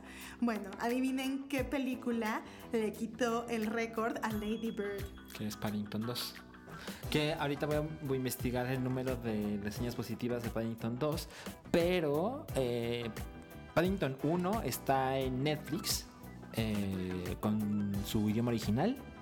Si así la quieren ver, es increíblemente recomendable. Y Paddington 2, eh, ahorita les voy a decir el número de reseñas positivas que tiene en Rotten Tomatoes. Bueno, el caso es que es una película con la... O sea, no hay, no hay pierde, no hay pierde. Vas a salir sintiendo que el mundo es un lugar hermoso, que la vida vale la pena. Tiene 185 reseñas positivas, 0 negativas. 100% de frescura. Exactamente. 89% de las personas no les ha gustado, pero pro- probablemente, muy probablemente la han amado. Y uno de los highlights de esta secuela es Hugh Grant. Sí, Hugh Grant que incluso sale de actor que era famoso y que ya no es. Lo cual está muy bien. Tipo Sunset Boulevard. Ajá, eh, Hugh Grant, eh, pues él es un actor que Venido hacía, menos. ajá, hacía grandes cosas y ahora tiene que trabajar en una feria, esas ferias que pues van y vienen itinerantes. Y él, invita a, alguien del público para que pase con él al escenario y pues Paddington aparece y hace comentarios muy ingenuos, muy inocentes de tú eras famoso y ya no lo eres, ¿verdad? Y es así como, "Ugh", momento incómodo. Y pues Hugh Grant es el, el villano de esta película. Si recuerdan bien, Nicole Kidman es la villana de la primera. Entonces como que la gente detrás de las películas de Paddington se esmera en vamos a conseguir alguien chingón y popular para ser el villano, porque es un personaje que pues sí requiere más que muchos otros personajes en la película. Y, y, pues Hugh Grant se roba un libro que es de mucho interés para Paddington. Entonces, básicamente la trama gira alrededor de cómo le hacemos para... Pero, pero es que hay una confusión y la policía cree que Paddington se robó el libro. Exacto, exacto. Pero entonces tienen que conseguir el libro, tienen que descubrir quién se lo robó y además pues tiene que haber justicia. Porque como bien dice Verónica, Paddington es equivocadamente culpado y lo llevan a prisión. Prisión, o sea, Paddington en prisión. No, no, es, es una cosa fenomenal. La verdad es que no quisiera contarles más. Pero, ¿saben que también es un, es un, es un dulce para los ojos? Todo es bonito, todo es colorido, todo es armonioso. Todo es Yo a veces me acordé de Wes Anderson. Sí, sobre todo porque hay mucho rosa y hay repostería. Hay mucho, ajá, hay muchos, mucho color pastel, lo cual suena como un chiste de repostería. sí, rosa y pastelería, ajá. No, pero en especial recuerda un poco al Hotel Budapest. Ajá, exacto. Visualmente, como la dirección de arte. Sí, y miren, yo les recomiendo que la vean en el cine. Y ya sé, va a estar en español. Pero está ok el doblaje. Y pues busquen la función más tardía posible, que va a ser complicado porque luego son películas que las ponen así, la más tarde a las 4 de la tarde, ¿no? Yo sé que es complicado. entre semana. El caso es que, tristemente, em, pues muchas personas piensan que si la película es infantil, como en este caso, pues está bien llevar a un niño de dos años. Sí, en nuestra función había un par de niños pero había uno en específico que yo creo que tenía menos de dos años. No, podía hablar. No. No sabía hablar. Y alguien, y pues el niño estaba llore y llore y llore. Y alguien por ahí, algún adulto, le hizo shh. Y la mamá le contestó muy agresivamente de, es película para niños. Y yo pensé, pues sí, pero para niños que no son más grandes que su hijo. Claro, claro. Ahora yo también, honestamente, yo no tengo nada en contra de que las personas, o sea, si, si eres padre y tienes hijos, pues tienes que salir al mundo y... No, por supuesto. Entretenerte ya. Pero de, de verdad, el cine, yo creo que incluso es yo creo que incluso es malo, o sea, los niños no lo disfrutan. No, evidentemente no. O sea, el sonido es muy, muy alto. La sala. De hecho, una de las razones por las que no puedes entrar con ciertos niños al cine, y esto pasa en muchos lugares, no sé qué pasó en nuestra función, es porque el volumen es demasiado alto para los niños. O sea, es por su salud. Sí, eh, hace unos meses se hizo bastante eh, compartido un hilo de un chico de Guadalajara Guadalajara, por cierto, que investigó la regulación vigente en México y explicaba eh, la regulación que no estaba permitido que niños menores de 3 años entraran a las salas de cine porque sus tímpanos están todavía muy tiernos, o sea, no están lo suficientemente desarrollados para soportar esa cantidad de decibeles. Bueno, a donde iba es que había dos niños en nuestra función, uno de ellos no dejaba de hablar pero estaba lejos de nosotros. El otro lloró con frecuencia, lo metían y lo sacaban de la sala. Y a mí nunca se me quitó la sonrisa de esta es una cosa maravillosa. Sí. O sea, Paddington de verdad, yo no acostumbro a decir eso. Como que lo he reservado como para tres películas en la vida. Pero yo creo que Paddington 2 es perfecta. Es que es una mezcla increíble de ternura, de. de. de aventura ¿no? También de chistes completamente blancos, ¿no? De unión familiar, de amistad, de lo que es correcto, ¿no? Y de cómo hacer un mundo mejor. Sí, creo que si yo tuviera que resumir así cómo es Paddington, es alguien que hace lo correcto. Y eso pues te lleva a que pues es, es, es bien educado, trata a sus vecinos con respeto, no miente. También es como muy ingenuo y luego no entiende como varias cosas. También es un poco un pez fuera del agua porque pues, es un osito viviendo en Londres. Exacto. Ah, en fin. A mí la verdad me parece que Paddington, yo nunca he tenido ese sueño de ir a Londres. Porque, o sea, yo tengo 32 años y en mi generación era increíblemente popular Harry Potter. O sea, yo sé que es popular hoy, pero lo que me refiero es que... Las películas salieron cuando tú ibas en la universidad. No me acuerdo. No, pero, o sea, muchos de mis compañeros de clase leyeron y crecieron con Harry Potter. Para mí nunca se me dio, ¿no? Yo tenía mis otros intereses. Pokémon. Pero, ajá, pero, pero Harry Potter es como muy de mi generación, ¿no? Y de gente un poquito más joven. Creo que no mucha gente más vieja que nosotros dos. Pero nunca tuve ese interés de no mames Londres. Qué cosa más maravillosa debe ser. Es que tiene mucha de esta gente que creció con Harry Potter. Que es muy, y la generación anterior que era como el punk y The Sex, Pistols y The. Eso no es la generación anterior. Bueno. Hay alguna generación de por medio. En fin. Pero bueno, lo que me refiero es que la gente de nuestra edad quería ir a Londres por Harry Potter. Lo entiendo, no lo comparto. Y veo Paddington y digo, no, pues sí me dieron ganas, ¿eh? Hay un chiste muy bonito con un guardia de, ah, claro, del Palacio de Buckingham. O sea, creo que si yo, si yo alguna vez. O sea, creo que puedo resumir Paddington en. Paddington fue el que me vendió boletos para ir a Londres. Así es, eh, debe ser secretario de turismo del Reino Unido, porque si te. Como la, historia es tan londinense, no solo británica, sino que londinense. Entonces, o sea, Paddington se llama Paddington por Paddington Station, que es una estación de trenes en Londres. Entonces todo está compuesto como una carta de amor a Londres. Y especialmente esta película hace un recorrido por varios eh, monumentos como edificios históricos de, de Claro, Londres. porque ahí hay algo de Es- por medio es parte que, de la trama. que los obliga a, a visitar esta clase de lugares. Entonces, sí, sí me parece muy significativo el...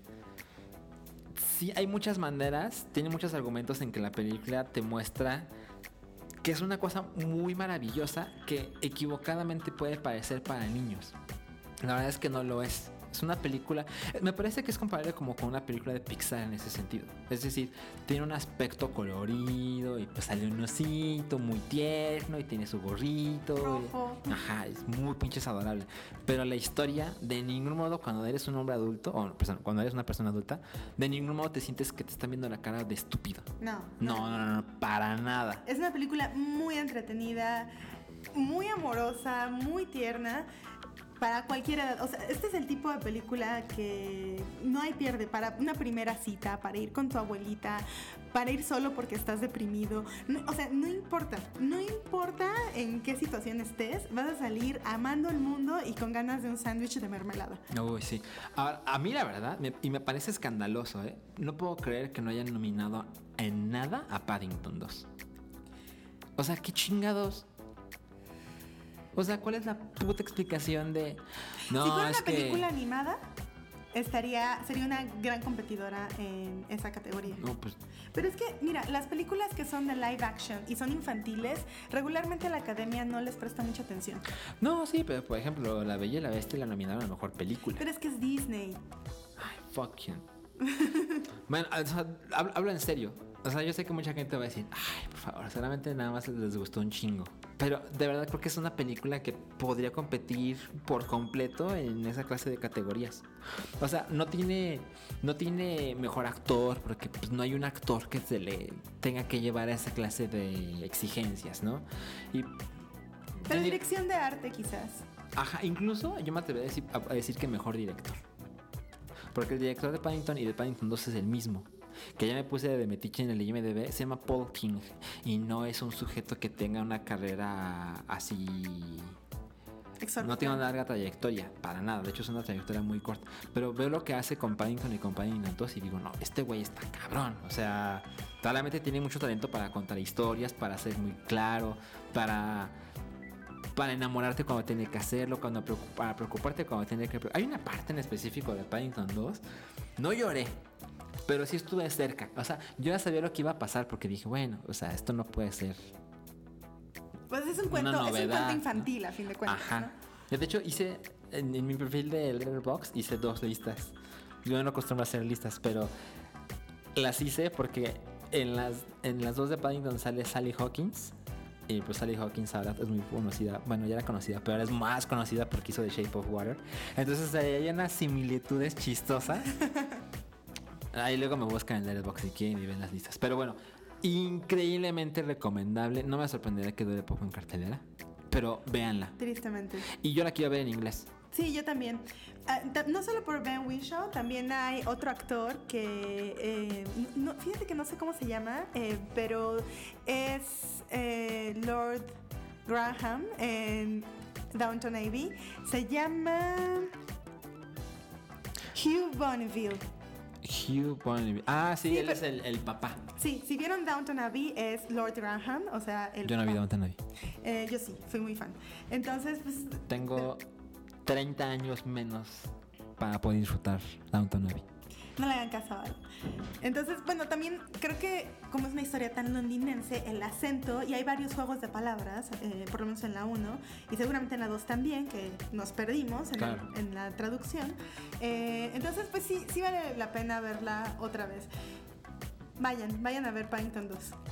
Sí, sí, muchísimo. Y ah, vamos a hacer un drástico cambio de tema porque la última película la dejamos, la última película del día de hoy, la dejamos exactamente para el final porque es una película que no tiene caso platicarla sin spoilers. Así que si no la han visto y quieren verla sin spoilers, hola Camotero. El camoteo de los spoilers ha vuelto. Eh, esta película es The Killing of a Sacred Deer. Que aquí le pusieron El sacrificio del siervo sagrado. Exacto. Em, si vieron el, el trailer, el trailer en sí mismo es una cosa muy bonita y no arruina nada, no, no revela realmente nada de la película. Así que si, si quieren ir a verla, si quieren aprovechar, apáguenle ahora. Gracias por acompañarnos en este episodio de Anomalía. Nos vemos la próxima semana.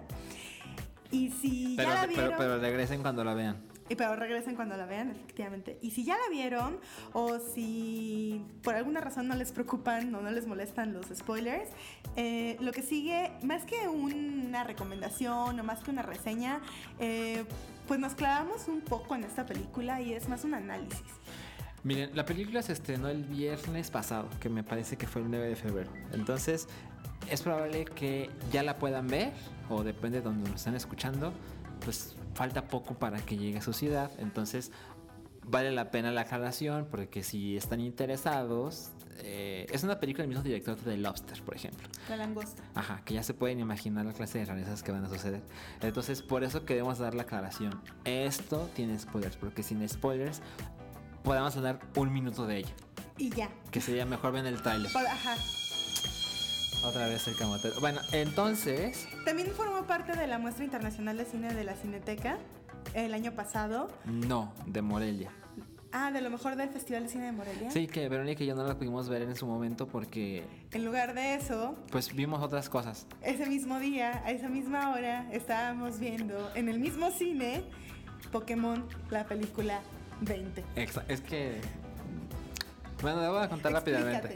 Lo que pasa es que esta la película de Pokémon se iba a poner dos días: el 4 y el 6 de noviembre. El 4 de noviembre, Verónica y yo teníamos un, un, un compromiso Ineludible. ineludible que nos hizo tener que viajar a otra ciudad. Entonces, por eso ella y yo no pudimos ir ese día. Entonces le dije, el 6 de noviembre tenemos que ver Pokémon, la película número 20. Exacto. Y ese día, en el mismo cine, en una hora muy similar, pues sí, pasó simultáneamente, se estaba proyectando el El sacrificio sacrificio del siervo sagrado. Entonces le dije a Verónica, ay, luego la vemos. O sea, vemos esta, que solo va- es la última vez que van a poner Pokémon en esta película. Y luego vemos The Killing, pero nunca. Pues es de esas películas que tienes que estar así. Está en este cine un martes a las 8 pm y está al día siguiente a las 2 de la tarde en un cine a al 50 otro lado de la kilómetros. Entonces se nos escapó y, no ahora- pudimos verlo. Y ahora ya se estrenó normal, comercialmente, Exacto. y, y fuimos a verla. Wow, oh wow. Eh, Yorgos Lantimos es un autor. Yorgos Lantimos es, es un cineasta que tiene una forma muy específica de hacer cine, que le interesan unos temas muy específicos. em, y es muy raro. O sea, parte, yo creo que parte de, su, de sus intenciones es hacerte sentir incómodo. Sí, él, él es un hombre griego que él, por ejemplo, es el director de Dogtooth. ¿Tú has visto Dogtooth? No. Es una chingonería. Y Dogtooth yo la tuve que ver en así. Alguien me consiguió un link para descargarlo en 480p seguramente. Y yo- yo- luego hablaremos de ella. Pero claramente desde el principio se ve que es un güey raro. Un güey raro, pero, pero tiene una visión chingona de las cosas. Y luego, años después, en el 2015, creo que hablamos en la de The Lobster, que Sí. se llama La Langosta. Que a Verónica le gustó más que a mí. A mí me gustó, pero tuve mis quejas. Ahora, con The Killing of a Sacred Deer, yo así la adoré, me gustó un chingo y esperaba, y sucedió algo que no esperaba. Me divertí. Porque eres un sádico. Puede ser. A mí la verdad es que mm, yo, o sea, yo entiendo cuando la gente me dice, es que no me gusta ir al cine a sufrir, y la verdad es que yo voy mucho al cine a sufrir. O sea, yo soy una persona feliz, Pero ¿no? también pero te divierte ver sufrir a los personajes de las películas. O sea, sí, pero. Pero también sufro. Pero lo que me refiero es que hay gente que dice: Yo no voy a ir a meterme al cine, yo no voy a dar mi dinero para ver algo que me va a hacer sufrir. Y la verdad es: "Ay, No puede ser el clax. Y la verdad es que yo. Yo sí. Así yo feliz de la vida, ¿no? Porque como te digo, mi vida es feliz, entonces puedo soportar un poco de tristeza y depresión. en, ser- en un lugar así oscuro durante dos horas. Bueno, les vamos a decir ya, porque como eso es con spoilers, Empiezan los spoilers. cuál es la verdadera revelación de esta película, que está maravillosamente ocultada durante el tráiler. Me parece que solo hay un tráiler en este país de, de Killing of a Sacred Por lo menos yo solo he visto uno. Bueno, la gran revelación es Alto, alto, alto. Spoilers. Ya, última, última, última advertencia. Apáguenle. Exacto. Bueno, lo que sucede es que el personaje de Colin Farrell es un cirujano, Cardiólogo. es un cardiólogo exacto. Y él, eh, pues como le ha pasado decenas, no me atrevo a decir que cientos, pero solamente decenas de veces en su trayectoria, pues el paciente muere. Se le quedó en el quirófano. Ajá, y en algún punto de la película, después de un buen rato, te enteras que el que el paciente que muere, en este caso, pues tenía un hijo, una esposa y un hijo. Y como ese hijo ahora está huérfano, ha decidido que si el médico mató a su padre, el hijo matará a alguien de la familia del cardiólogo. Sin embargo, es muy, es muy, muy, muy importante eh, notar que em, esta premisa, o sea, la premisa de la película, realmente la conocemos hasta, yo creo como la mitad de la película, o quizás después de la mitad de la película. Puede ser O sea, que después. El, el orden en el que nos va revelando la información Yorgos Lantimos y el ritmo con el que ocurren las cosas hacen que estén pasando cosas muy importantes y tú no te des cuenta de qué tan importantes son hasta después. Ujú. O sea, es una película que tienes que reflexionar eh, a posteriori.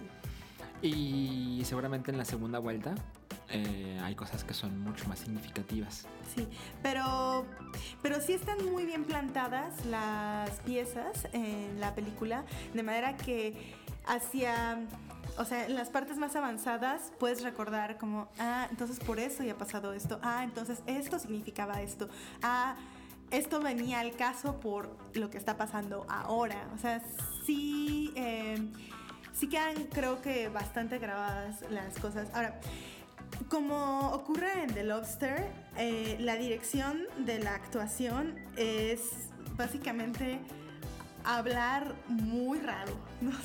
Ajá, que yo le decía a Verónica que así es como acostumbran a hablar en las películas de este director. No, es mucho peor. o sea, es mucho peor que eso. Es, es, es mecánico. Ajá. Es completamente mecánico, como si. Como si los personajes estuvieran cumpliendo un, un papel asignado en la vida, ¿no? Como si solo estuvieran como cumpliendo una, una función, ¿no? Así como yo soy la mamá y yo soy la hija. Y todos son muy educados. Y todos son em, muy correctos, ¿no? Eh, y las dinámicas son casi arquetípicas, ¿no? Así, eh, la mamá tiene... eh, la, la mamá es Nicole Kidman, ¿no?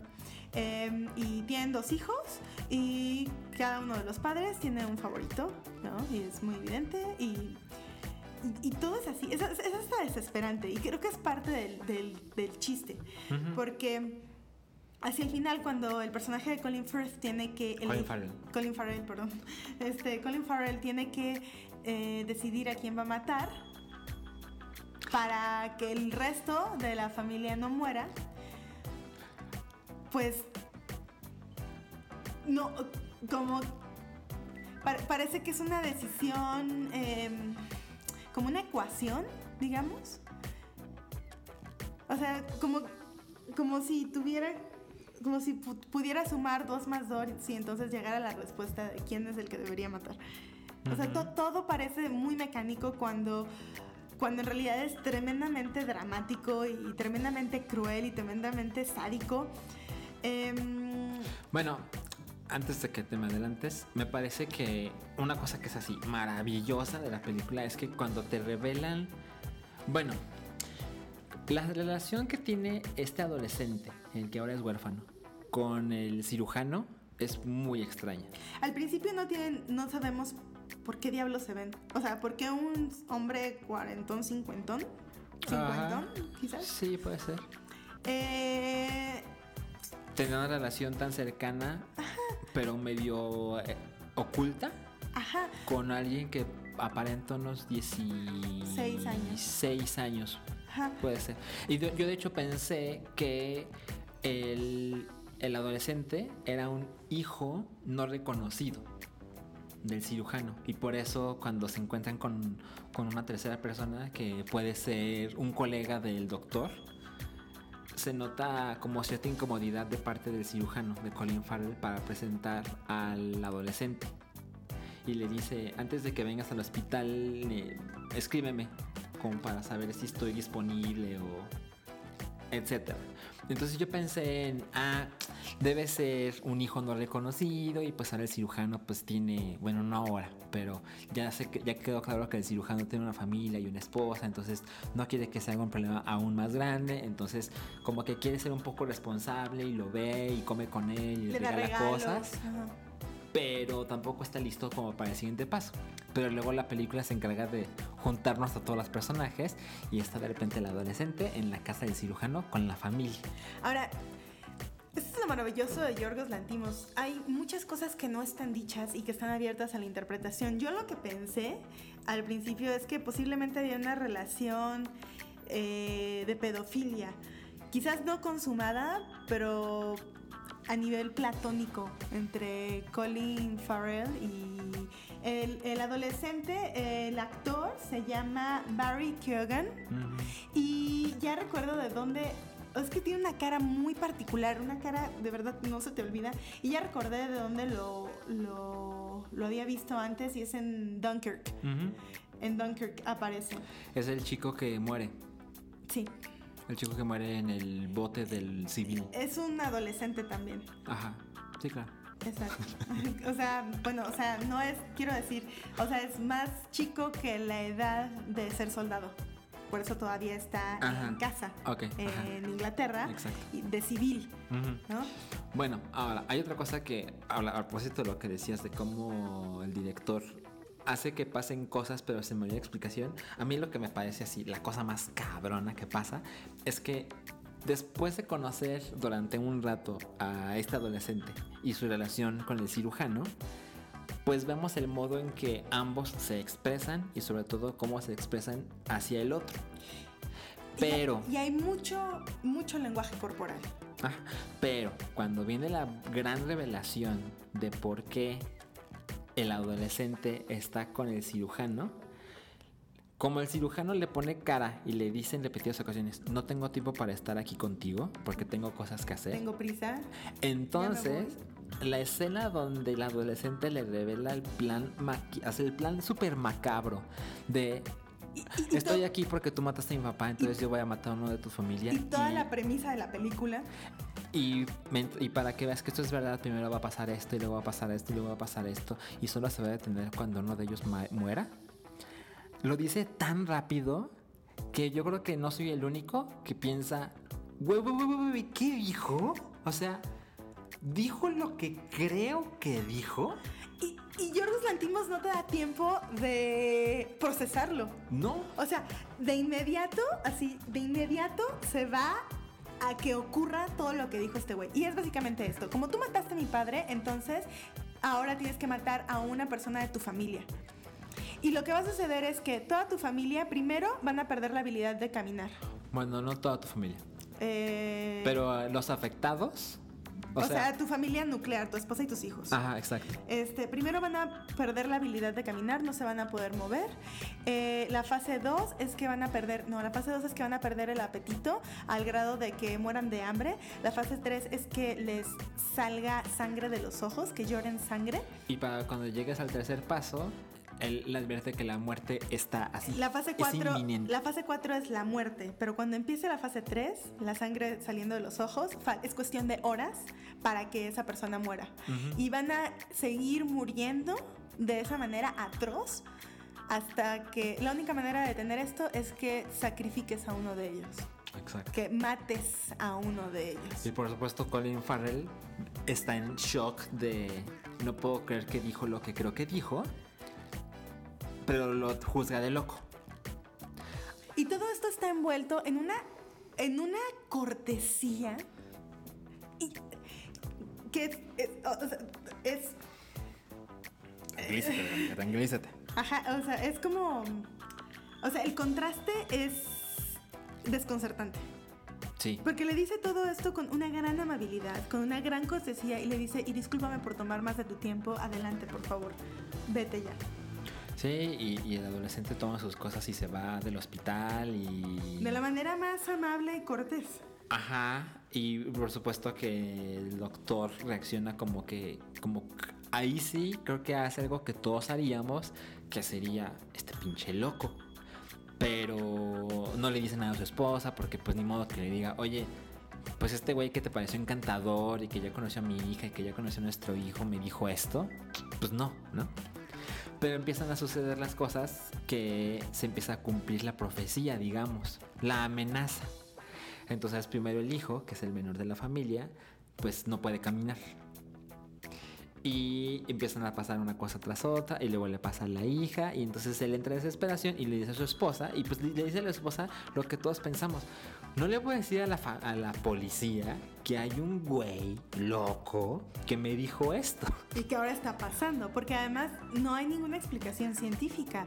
Eh, como él es médico y ella también, Nicole Kidman es eh, Oftalmóloga. oftalmóloga, pues les hacen todos los estudios posibles al niño y a la niña y no hay nada física, fisiológicamente mal con ellos. Y cuando vemos la revelación de parte de las adolescentes, evidentemente la película no exhibe una escena de esto es lo que pasó y por eso ahora la familia está envuelta en este hechizo. No, no, no, no. no. O sea, no solo es magia, por así decirlo, o magia negra, o brujería, digamos, sino que la película ni siquiera te la muestra. Solo se dice Y pasa. y luego pasa. Y luego empieza a ponerse peor. Y el hecho de que no tengamos esa escena es mucho más interesante que si la tuviéramos. Porque como les digo, la revelación de eso le va a pasar a tu familia sucede de un modo tan extraño que de por sí la historia es rara y ahora cuando te enteras ese modo es peor. Y además, o sea, la, la película está muy consciente de eso. Y simplemente juega con que la audiencia va a seguir la idea. Y también otra cosa es que eh, eso tiene que ver con la dirección de la actuación otra vez. Los personajes les empiezan a pas- pasar estas cosas y no reaccionan de una manera, nun- o sea, no se ponen histéricos, es como, "N- no me puedo caminar, no puedo caminar. No. O sea, todo el tiempo, ahí sí empezamos a ver que hay emociones al interior, pero están completamente contenidas. Y esto es va, generando una sensación eh, de desesperación por parte del, del espectador porque es completamente antinatural. Pero también hace que hacia el final de la película, cuando las emociones ya empiezan a... O sea, cuando los personajes ya no pueden contenerse y de maneras eh, muy... em, todavía como intentando aferrarse a esa... eh, a esa manera de ser tan seca, escueta, robótica, pero ya no pueden contener los sentimientos y de alguna manera ruegan por su vida, cada uno de distinta manera. Los tres, los tres miembros de la familia que no son Colin Farrell, de Los que están en peligro. Ajá, todos los que están en peligro, de alguna manera eh, suplican o they make their case, ¿no? O sea, como tratan de exponer por qué ellos no deberían ser sacrificados, ¿no? Y cuando lo hacen, o sea, la única motivación es como el instinto de supervivencia y la desesperación. Eh, entonces, Sí, lo que decías es que a lo mejor para, no para todo el mundo es claro, pero por ejemplo, cuando llega un punto donde la hija, la hija intenta salvarse y va y le ruega al adolescente loco, le dice por favor sálvame, o sea, haz lo que sea que hagas. porque aparte tú y yo somos como noviecitos. ¿no? Ajá, exacto. Entonces haz lo que sea que hagas, haz tu truco y sálvame, porque yo no me quiero morir. Y fracasa. Entonces ella huye O sea- arrastrándose con las manos. Ajá, y pues su familia la encuentra y es cuando En la ella, calle. ella le empieza a decir a su papá que, que la mate a ella porque ella haría todo por su familia. y la, la. Le, le juega a la psicología, psicología inversa, ¿no? Es como, no, no puedo matarla a ella si ella es la mejor de todas. Está, es tan buena que está dispuesta a dar su vida, a sacrificarse por nosotros, ¿no? Y el niño, el niño había mostrado su favoritismo por su madre, porque él quería ser oftalmólogo como su mamá, no cardiólogo como su papá. Y había un claro resentimiento por parte del padre, ¿no? O sea, le dice, córtate el pelo, ¿qué son esas greñas, no? Y la mamá lo defiende. O sea, desde el... Pero una vez más, esto, esto lo viste al principio de la película, pero no sabías que era importante. ¿No? Exacto. O sea, solo puedes como entender su importancia en retrospectiva. Ajá. Pero, pero llega un punto donde el niño se da cuenta de que las cosas se están poniendo muy mal y también intenta que sea él el que salven. Sí, se vuelve un lamebotas. Que es mostrándole a su padre. Mira, me corté el pelo. Oye, fíjate que ya lo pensé mejor y no quiero ser, este, no quiero ser oftalmólogo. Mejor quiero ser cardiólogo como tú. Los oftalmo- es más chingón. Ajá, los oftalmólogos, que es bien fácil eso. Y por su lado, Nicole Kidman, pues hace lo que. Hace la matemática. Pues hace lo que. O sea, cada quien usa sus. sus. sus argumentos de por qué no me deberías matar a mí. Y pues lo que hace Nicole Kidman es que se lo coge. Pues sí, lo intenta. Ajá, o sea, le dice, güey, pues te gusta esto, entonces neta me vas a matar a mí, sin decirlo con esas palabras. Y después le propone así como de, bueno, pues la verdad es que deberías matar a uno de los niños porque siempre podemos tener otro. Exactamente. Y Lo cual, lo cual es espantoso, sobre todo porque para esa altura de la película, Ajá. el espectador ya hizo como su matemática y así de, no, pues yo mataría a este. ¿Tú a cuál matabas? Yo, bueno, sí, bueno. yo a la chica, a la hija. Porque... Qué barbaridad. Porque ella mostró un favoritismo por el adolescente loco. Se lo hizo como medio su noviecito. Entonces, para, para mí eso es como una traición a la Pero eso lo sabe el papá. Es que, ajá, ese es mi problema. No estoy segura de que el papá lo sepa. Y además, el otro problema es que, o sea, poniéndote en, el- los, pap- en el- los zapatos del personaje de Colin Farrell, em, ella era su favorita. Sí.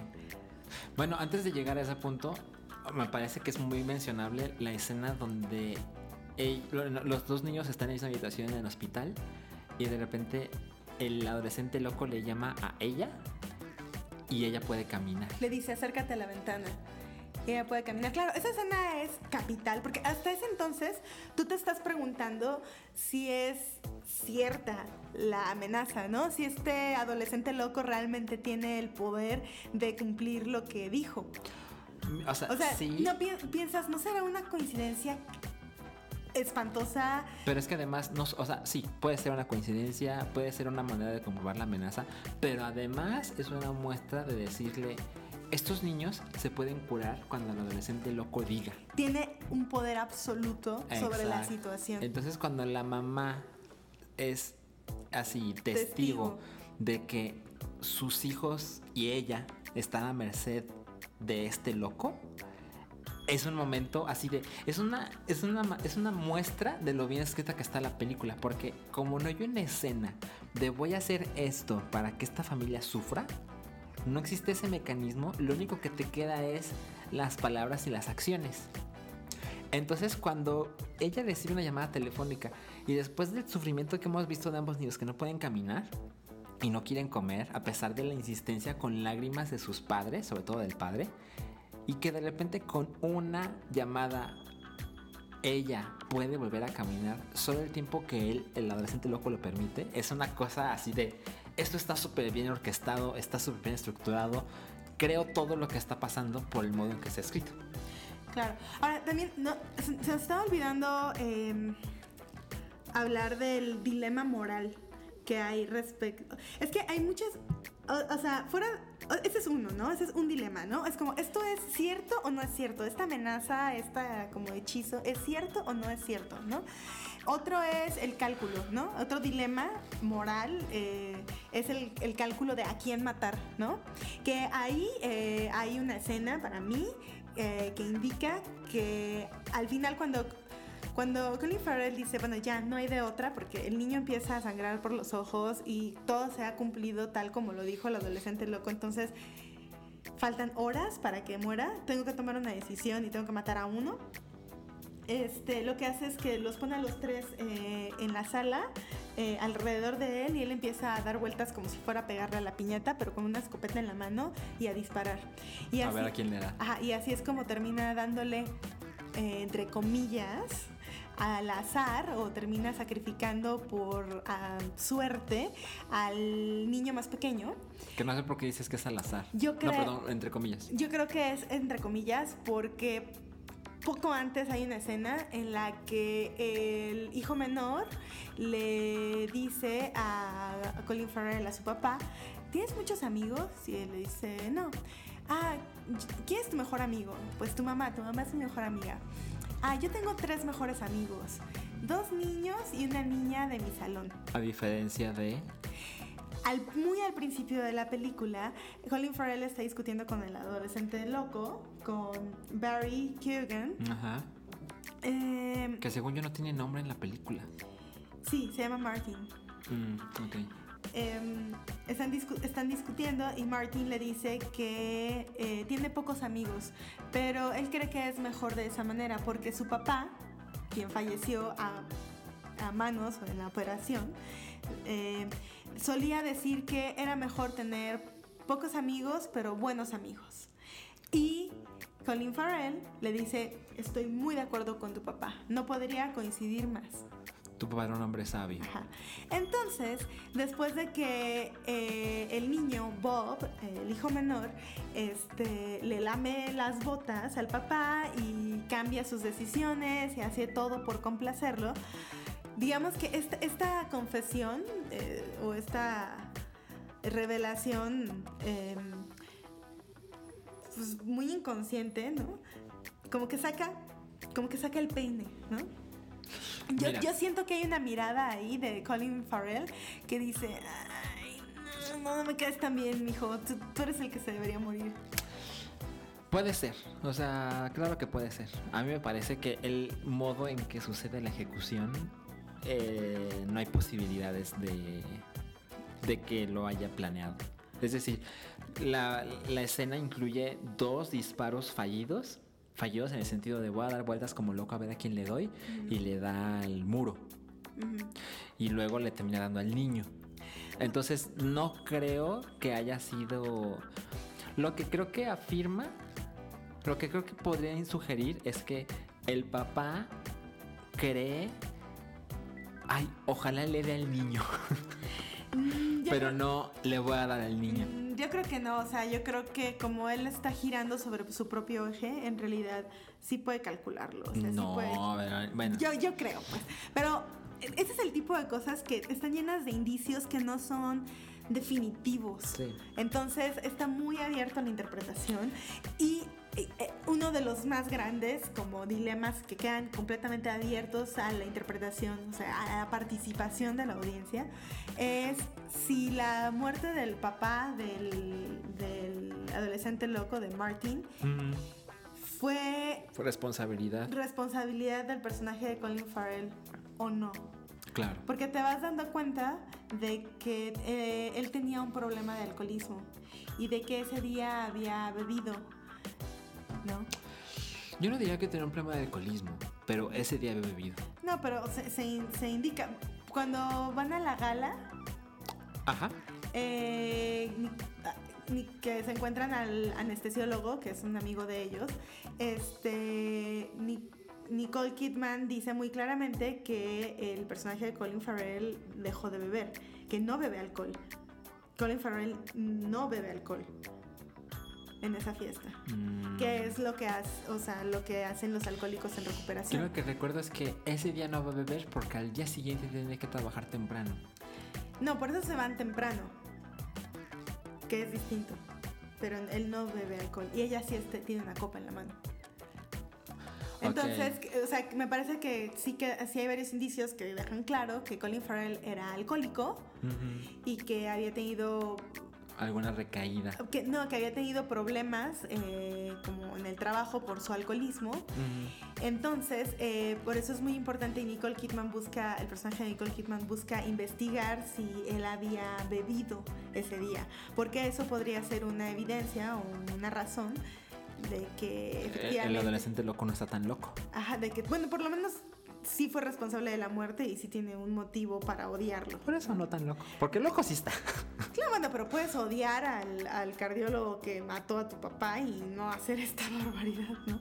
Bueno, sí, pero por eso no está tan loco. Porque loco, loco, loco nos parece de el médico es inocente y ahora le quieren matar a la familia con vudú. Pues es que está igual de loco porque no hay manera de que el niño pueda saber, o sea, el adolescente pueda saberlo. De hecho, nunca sabemos. Ah, bueno, pero. Hay, hay, versiones encontradas a lo largo de toda la película sobre la posibilidad o no de que el personaje de Colin Farrell sea culpable de la muerte del. Sí, claro, como bien me dijiste. ¿Por qué, si, si Colin Farrell es inocente, por qué le regala un reloj tan costoso al adolescente huérfano? ¿Por qué le regala dinero? Para empezar, ¿por qué le dedica tiempo? ¿Por qué tiene una relación? Meses, a escondidas de la familia. Sí, sí, sí. Ah, y, yo digo que la. O sea, sin, tal vez no es culpable, pero tal vez tenía un deseo pedófilo por él. O sea, es que ese es el, o sea, está muy abierta la interpretación. Usted díganos, ustedes qué yo, Yo, ya me peleé con Verónica de esas cosas que lee y ve. Que, o sea, yo no veo ningún inicio de pedofilia. Yo lo que veo es. Pero más adelante. Cierta culpa. Eh, hay otro indicio. Colin Farrell, eh, enojadísimo, se va a la casa del adolescente loco porque. Pinche Claxon. Ah, la ciudad. Eh, va a tocarle, ¿no? Cuando se da cuenta de que su hijo no puede caminar, enojadísimo, y le grita. Su hijo y su hija, creo que ya así estaban las cosas de mal. Sí, creo que sí. Em, bueno, el caso es que el adolescente loco lo había invitado a cenar y básicamente le había puesto en bandeja de plata a su madre, ¿no? Que es Alicia Silverstone, que lo hace muy bien, muy creepy. ¿Es Alicia Silverstone? Sí. Mira. A ver, denos un momento. Ahí está. ¡Wow! Porque no se parece nada. Sí, básicamente es muy, muy, es muy perturbador ver a un hombre decirle, hola, ella es mi mamá, los voy a dejar para que cojan. Weird. Em, bueno, entonces, después de toda esa escena creepy, muy imputado, eh, el personaje de Colin Farrell va a gritonear y a tocar así violentamente en la puerta y le dice, em, voy a hacer lo que quieras, ¿quieres que, te coja a ti y a tu madre? ¿Eso es lo que querías? No, le dice, voy a cogerte a ti y a tu madre como tanto deseas. Ajá, algo, algo así. Que Verónica lo interpreta de un modo pues como que había, una tensión sexual entre ellos. Yo lo interpreto como que Martin está enamorado, pónganle comillas, de Colin Farrell en el sentido de me encantaría que fueras mi papá. Mm, yo creo que no, yo creo que estaba usando el deseo de Colin Farrell como un anzuelo para meterlo en este pedote. Pero ¿cómo puede ser si ya me matado al papá? Pues por eso, o sea, es como el adolescente. Ya estaba metido en un problemón. O sea, Martin sabe que el personaje de Corinne Farrell lo desea y entonces lo seduce para atraerlo. Creo que si eso fuera real, el adolescente lo, habría utilizado. Pero no. Pues, en fin. Eh, Yo hubiera matado al niño. ¿También? ¿A Bob?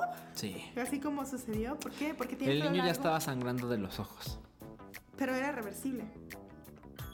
La verdad es que eso no queda claro. Es decir, cuando te dicen que.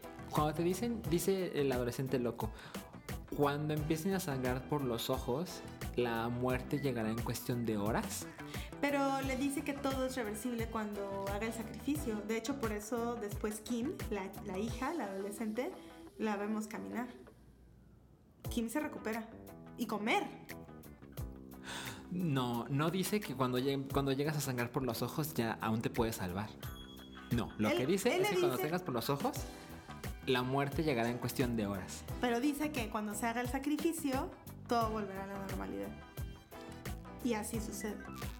Sí, pero si te das cuenta, el modo en que está estructurada la frase quiere decir que, ok, El niño empieza a sangrar por los ojos. Ok, voy a matar a la hija para que todo vuelva a la normalidad.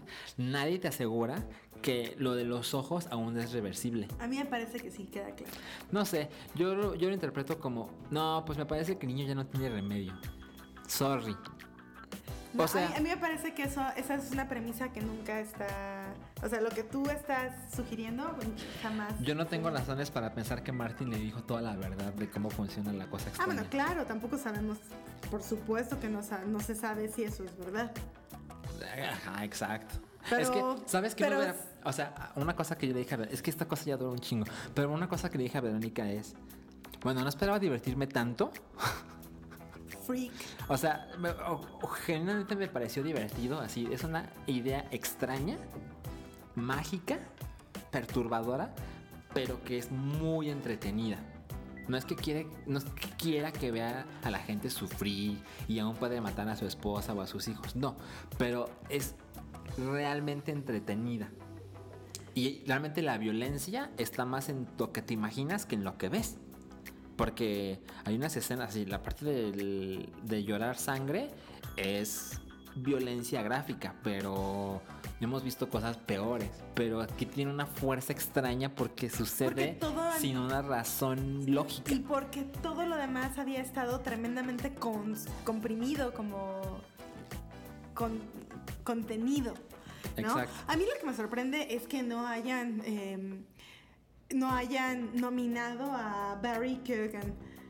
Está cabrón, lo Está hace increíble. Muy, muy cabrón. Pero espérate, a donde iba es que con todo lo que pasa, yo creo que el director tenía un largo tramo de a dónde pudo haber llevado esta película. Claro, tú, espera- tú esperabas más sufrimiento. No, bueno, o sea, sí. O sea, Más imagina-. Pues sí, imagínate esto. Imagínate que matas al niño. Y, y tú como audiencia dices, bueno, Ya. ya se acabó, ¿no? Ya, ya, ya sacrificaron a uno. Entonces, eh, Nicole Kidman, la niña, la adolescente, está a salvo y se acabó la pesadilla, ¿no? ¿Qué es lo que sucede? Ahora vivir con el duelo. No, imagínate que matas al niño y cuando le quitas la bolsa, porque le, le tapa la- la- el rostro a su familia, Con unas fundas de almohada. para que no sepan lo que está pasando. Imagínate que le quitas la funda de almohada a la hija y tiene los ojos sangrando. Le quitas la funda de la cabeza a Nicole Kidman y tiene los ojos sangrando. O sea, imagínate la clase de cosas que pudo haber pasado. Pero es que ese no, o sea, esa no es la meta de Lantimos. O sea, Lantimos no es un sádico extremo. Lantimos hace juegos psicológicos. Yo O creo sea, que era muy o sea, tú, tú- tú razonable. Estás, tú estás pensando en otro género. Yo creo que era muy razonable, por- como vemos al direct, a, a Martin, era muy razonable que algo así sucediera. No, porque es un tipo muy educado, muy racional. O sea, a lo largo de toda... Ay, De hecho, creo que no tendría sentido. La cantidad de locos que hay, muy educados y muy racionales. Ah, bueno, sí, definitivamente es una de las como características de un psicópata. Pero bueno, entonces tú consideras que no había un tramo más que recorrer para este martillo. Seguramente había, no, de hecho sí lo había, pero es una elección, o sea, contenerse, o sea, que, que la propia película se contenga, que se detenga ahí donde tú piensas que, bueno, vienen cosas peores, yo creo que tiene, es muy lógico, porque toda la película, todos los personajes, todos los diálogos, todas las actuaciones son así. En fin, lo, lo más chingón de esta película es que abre muchísimo la discusión, que pide mucho de la audiencia. O sea, el, el- el lector, no sé, o sea, el espectador tiene que trabajar mucho, tiene que poner mucho de su parte. Y eso no es algo que ocurra todos los días, no es algo tan común en el cine y por eso yo creo que Yorgos Lantimos es extraordinario. Sí, sí, sí, es muy chingón. O sea, yo he visto, creo que son tres cosas de él. Creo que tampoco tiene tantas, pero... Pero sí es como alguien que la, la próxima vez que haya algo de él, Sí, vamos a ir a ver. Sí, o sea, la verdad es que yo quería ver The Killing of a Sacred Deer por el póster. Así. yo vi el póster y dije, estoy muy ahí. Que Y todos sus pósters tienen la misma ondita, ¿no? eh, pues los cuatro que estamos viendo en IMDB son de algún modo similares. Dogtooth es una cosa muy extraña. Dogtooth es una cosa muy independiente, así se nota que no había ninguna cantidad de dinero ni nada. Pero La Langosta y El Sacrificio del Siervo Sagrado, pues ahora tienen a Colin Farrell. Que justo te decíamos que no es el mejor de los actores, pero le va poca madre a este director. Sí, Yorgos Lantimos le, le exprime todo lo que hay. O a lo mejor Yorgos, Yorgos dice, ay, este güey es bien malo, pero hay un modo que me, sirve. Ajá, exacto. Como cuando Schwarzenegger hacía películas de Terminator. Porque no tenía ninguna expresión facial. Porque era un robot. Entonces lo pones a dar inglés y el güey suena como un robot y dice, güey, estás mamado y no sabes hablar inglés, eres lo que necesito. Eh, bueno, entonces... Pero sí son muy diferentes los personajes de, de Colin Farrell en ambas películas. Sí, sí, sí, sí. Sí, sí, sí hay que darle tantito mérito. Sí. Y este... Pues eso fue lo último de este episodio. Tenemos todavía muchas más películas de las cuales hablar rumbo a los Oscar, así que esperen un episodio número 16 también muy cinéfilo. Y lo que tengan que contarnos, lo que piensen, eh, si ya fueron a ver alguna de las películas de las que hablamos hoy, si ustedes tienen alguna otra teoría sobre The Killing of a Sacred Deer, por favor escríbanos. En Twitter a mí me encuentran como arroba dos sílabas. Y yo como arroba ALAN. Esto fue Anomalía número 15, Cultura Pop fuera del radar. Nos vemos. Adiós.